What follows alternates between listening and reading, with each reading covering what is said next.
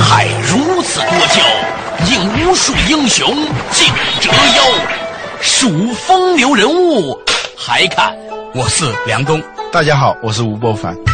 两个男人孕育五年，梁东、吴伯凡帮你坐着打通经济生活任督二脉，东吴相对论。好戏马上开场。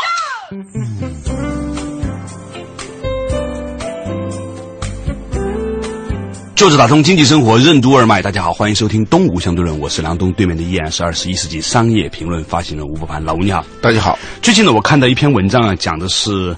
稻盛和夫和刘景正两人之间的一个对话，谈到了燃烧的斗魂。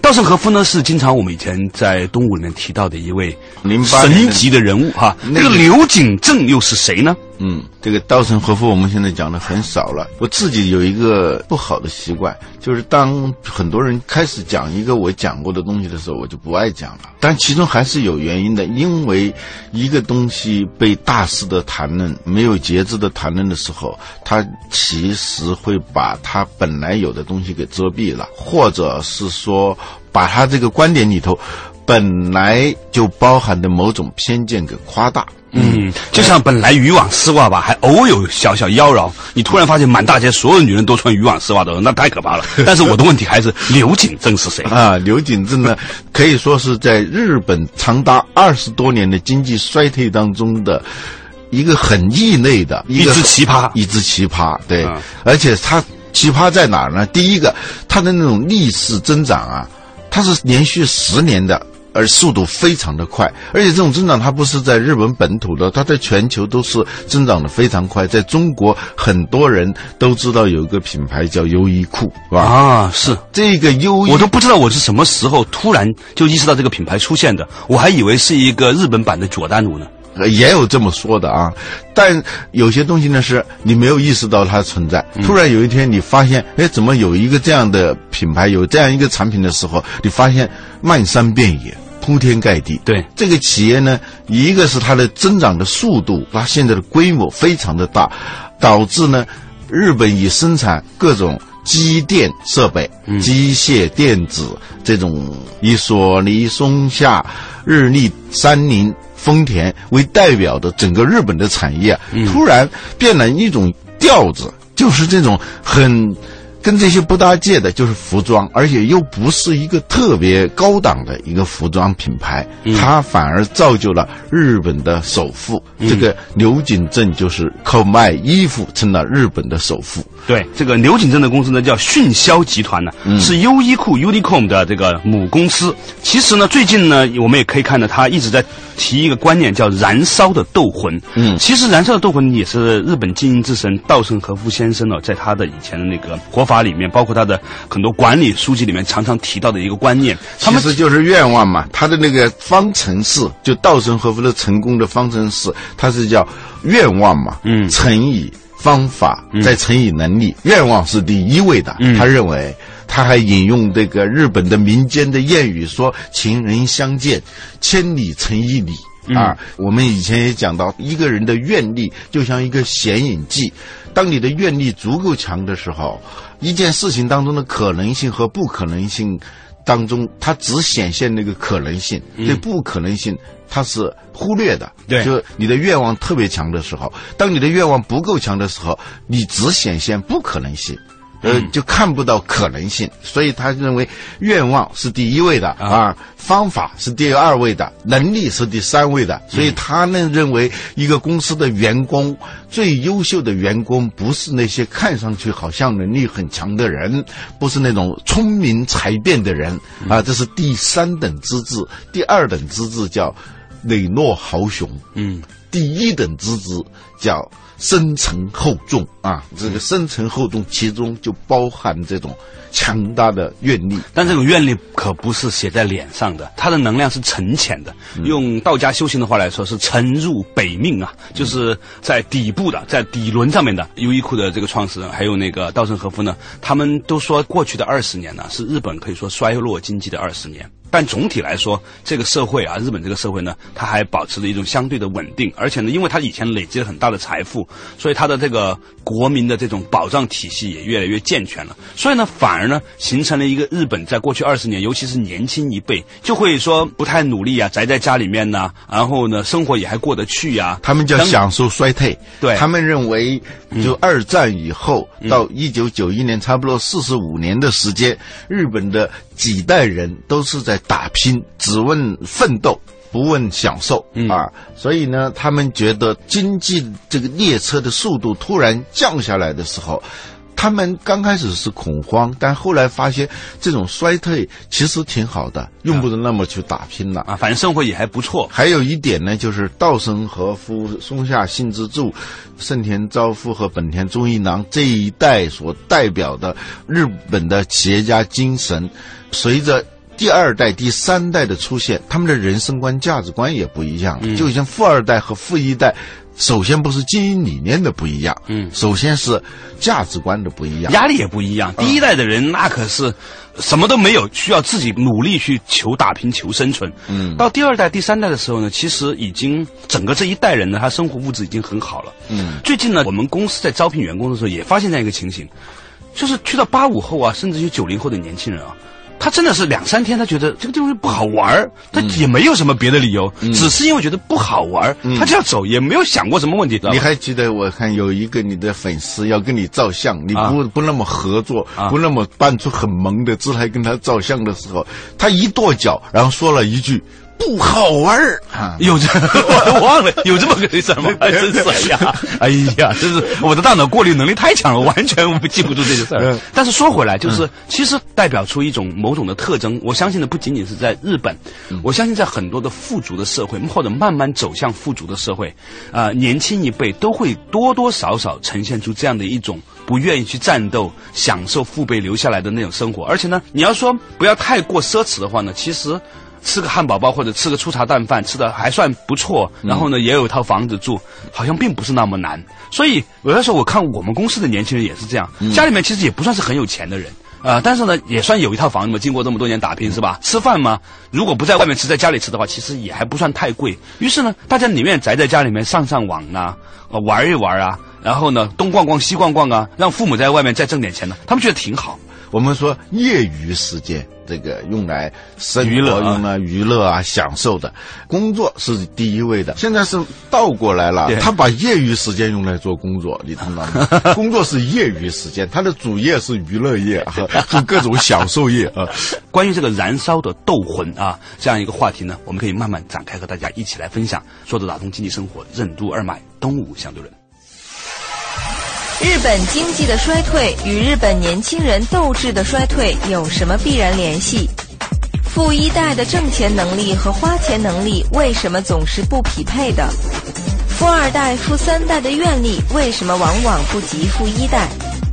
一个社会要保持经济的持续增长，为什么一定要具备一种超乎经济的动力源？美国、瑞典等富足国家的年轻人为什么仍然有创业激情？欢迎收听《东吴相对论》，本期话题：燃烧的斗魂。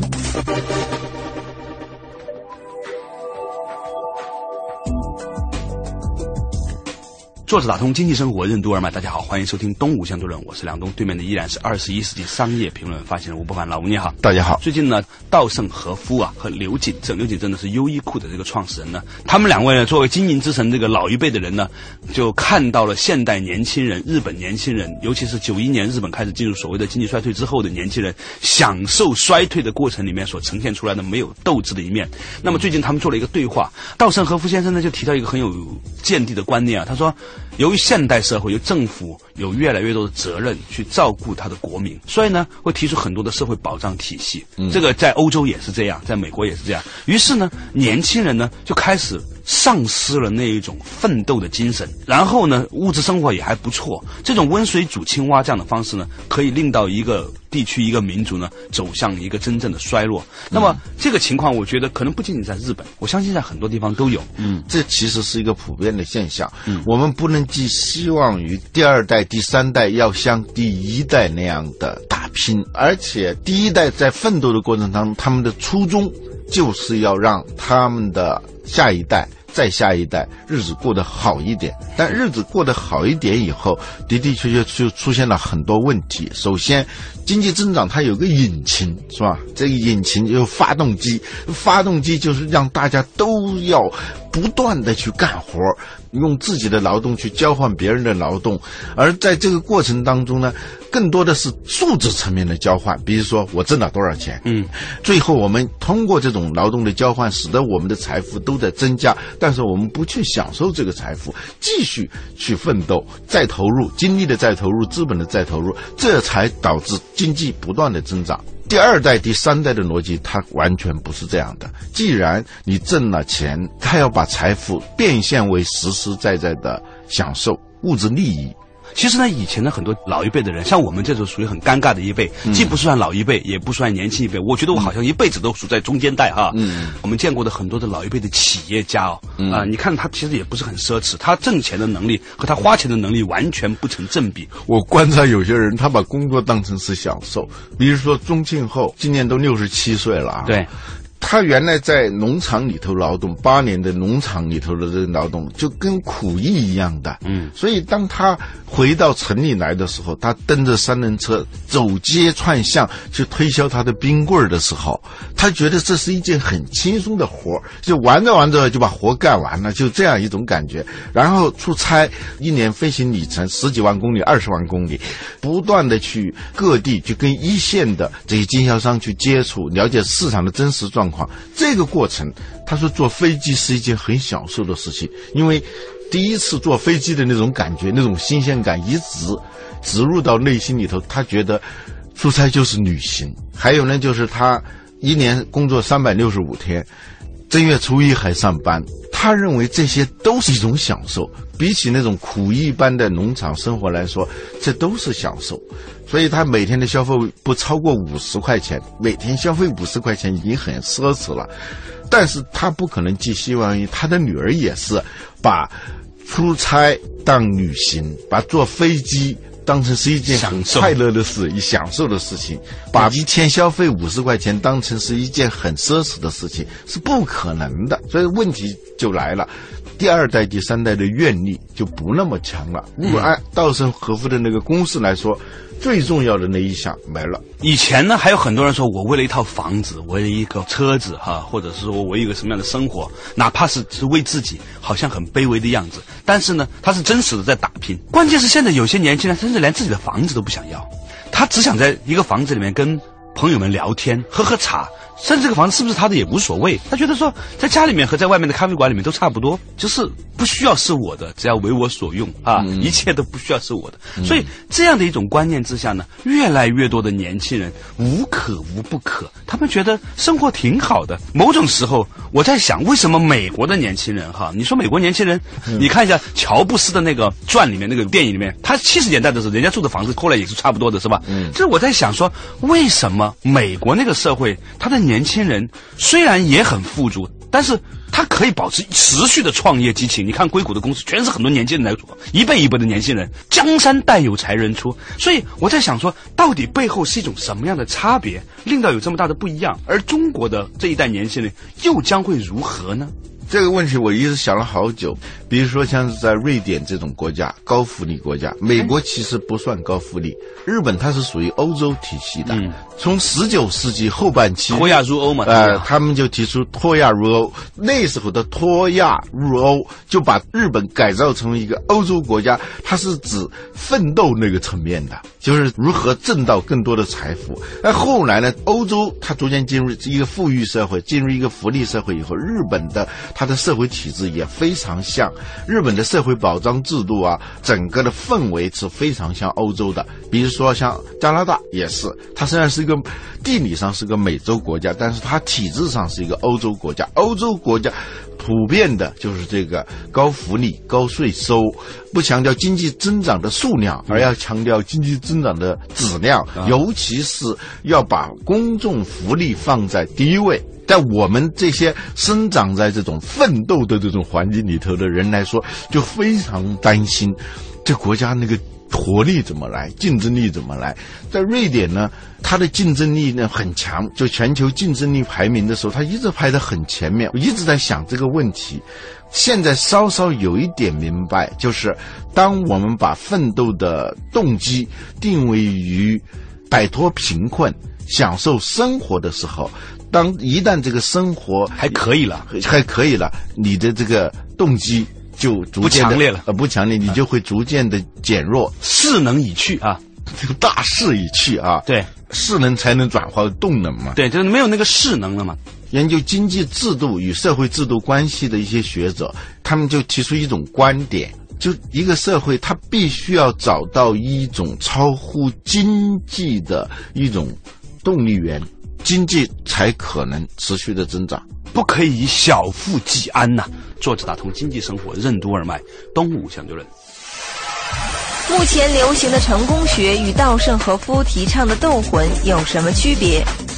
真正强大的愿力为什么一定不是靠欲望刺激的？货币、资本、财富这三者有什么不同？为什么只有利他的愿力才能做到不汲汲于小成？欢迎继续收听《东吴相对论》，本期话题：燃烧的斗魂。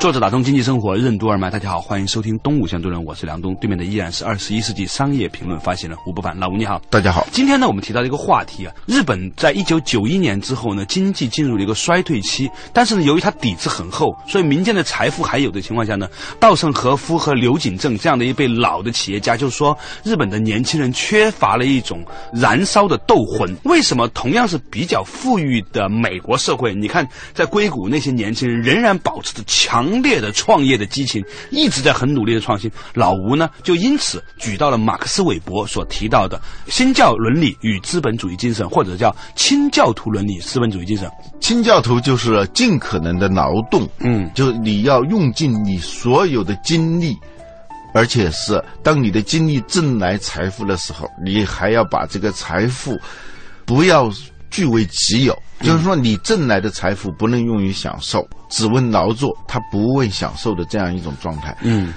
马克思韦伯认为，只有这样，资本才能积累起来，不至于最后就变成挣来的钱就享受了。有这么一个等级嘛，就是货币、嗯，资本、财富这三个是不太一样的。嗯，货币是流通性最强的东西，对，资本呢，它也是可以用来交易的。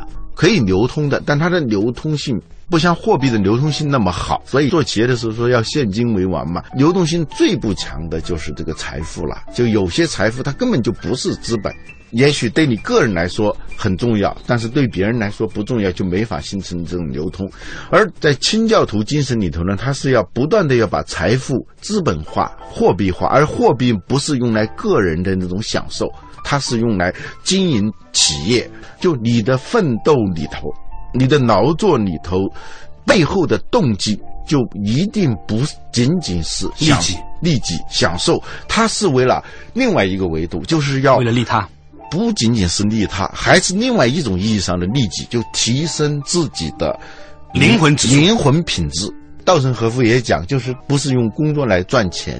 当你离开这个世界的时候，你的灵魂品质上了一个台阶。我们经常是因为一个物质利益去奋斗，但是如果仅仅是这个物质利益的话，你这个奋斗的动力是不足的，就很容易满足，就很容易被卸掉。对对，嗯，所以这个稻盛和夫所说的斗魂就不存在。他认为日本面临这样一个大的问题挑战，就刚才我们在讨论这个话题的时候。老吴就说呢，他很担心这种一味的主张愿力、主张努力呢，很像成功学。当时呢，我其实有点语塞。现在我们聊在这里的时候，我突然意识到一个中间的差别。大部分的那种成功学的激励啊，嗯，它其实都告诉你说，你透过自我暗示，透过对自我的催眠，可以更努力。它很表面上也是很努力，但是它的指向，它的灵魂指向是要让你成为一个对自己更好的人。嗯，但其实呢。这恰好是成功学和稻盛和夫他们所宣扬的这个燃烧的斗魂之间最大的区别。稻盛和夫他们所提倡的这种燃烧的斗魂，这个斗志来自于哪里？不是你努力了赚到了钱，获得了更大的成功，可以更好的享受，而是你可以更好的把它反哺于社会，形成一种更大的能量，从而借此来提升自己灵魂的格局。这个东西它是指向是不一样的。就是说我们在节目里面曾经提到过《秘密》这本书，好像说你用愿力啊、念力啊都可以改造世界，甚至是寻找适合。你的这各种资源，心想事成，心想事成。但其实，我觉得那本书它有一个很重要的缺陷，或者没有讲清楚的东西。我后来在我的圈子跟我们朋友分享，就是当你发的愿是利他的时候。和你发愿是利己的时候，那个能量等级是完全不同的。事实上来说，如果当我们发了一个愿，真的是想着为别人带来价值的时候，你会发现这个各种资源的汇集啊，很可怕。嗯，真的是心想事成这种情况。为什么呢？我后来觉得是因为现在这个社会是一个信息传播很。很顺畅的社会，而且每一个人都不是笨蛋。你真的发愿去为大家做事情的时候，其实大家是可以感受到的，这种力量就会回补给你。但是如果你是装作要为大家，但其实为自己的时候呢，大家也是可以感受到的，迅速大家就离你而去了。所以，我觉得那本书没有讲清楚，利他所发的愿和利己发的愿完全不一样。嗯，对，稻盛和夫他特别强调这种利他主义嘛，他不是说做生意你要成功，你就要利他。他不是这个意思。每一个人经营一个企业，它是盈利性组织，他一定要获得利润的。他的意思是说，当你以一种利他的心态去做事情的时候，第一，你的动力会很足，你就不会陷入到汲汲于小成了。有的人略有小成，他就没有动力了。通过利他，客观上来实现自己的利益，而不是开始就。要求得自己的利益，在那种成功学，就是他就总是用各种各样的，你能拥有什么，你能拥有什么，用欲望来刺激你。对，欲望是最不靠谱的东西。你你特别强烈的，他一旦满足以后，就像叔本华说的，人总是在痛苦和无聊之间来回摇摆的一个钟摆啊。痛苦就是欲望得不到满足，对，欲望得不到满足是痛苦，然后得到满足了就无聊，就是这样一种状态。你应该超越这种，就是。可以用简单的物质呢来衡量的一个标准，你才可能找到一个真正的愿力。比如说，你为孩子，父母为孩子，情侣之间，他往往是这种强大的动力，都是要为对方要做到什么东西。嗯，就日本的这个新兴人类啊，他是在就上个世纪八十年代出现的一种，就是他强调那种极端的自我。嗯，我的地盘听我的，以我为中心。对，我要愉快，什么不可以？没有不可以啊！这样一种就是价值观，它几乎成了那一代人的信仰啊。嗯，说的好像我们俩很了解日本一样。说白了，咱俩也不是很了解日本。但是我觉得它不仅仅在日本，在当今的中国年轻人里面也有这样的一种情况。这个我们是可以看得见的。嗯，呃，也不是说我们这一辈人怎么样，我是觉得说。我们的确需要花一些时间重新去理解现在年轻人他们的价值观里面那些东西，因为这的确关乎了我们这个国家的未来。好了，今天的话题大概就这样。我们觉得呢，其实也不光是在日本，我相信在所有的经济慢慢慢慢富足的社会，都会出现年轻人。突然觉得找不到北的一样倾向，因为他们的父辈当年奋斗的时候，就是为了过上一天更好的生活，而这些年轻人觉得他们自己已经有了这样生活的时候，而付出更大的努力未必能改善多少的时候，他们就会倾向于享受衰退。这恰好是一个社会需要。利他的精神需要远见，需要更大的抱负的一个征兆。那么，我们也希望呢，透过这个节目跟大家去分享这种利他的精神是如何产生巨大能量的这样的一种思考。好了，感谢大家收听今天的《动物相对论》，我们下一期同一时间再见。本节目由二十一世纪传媒制作出品。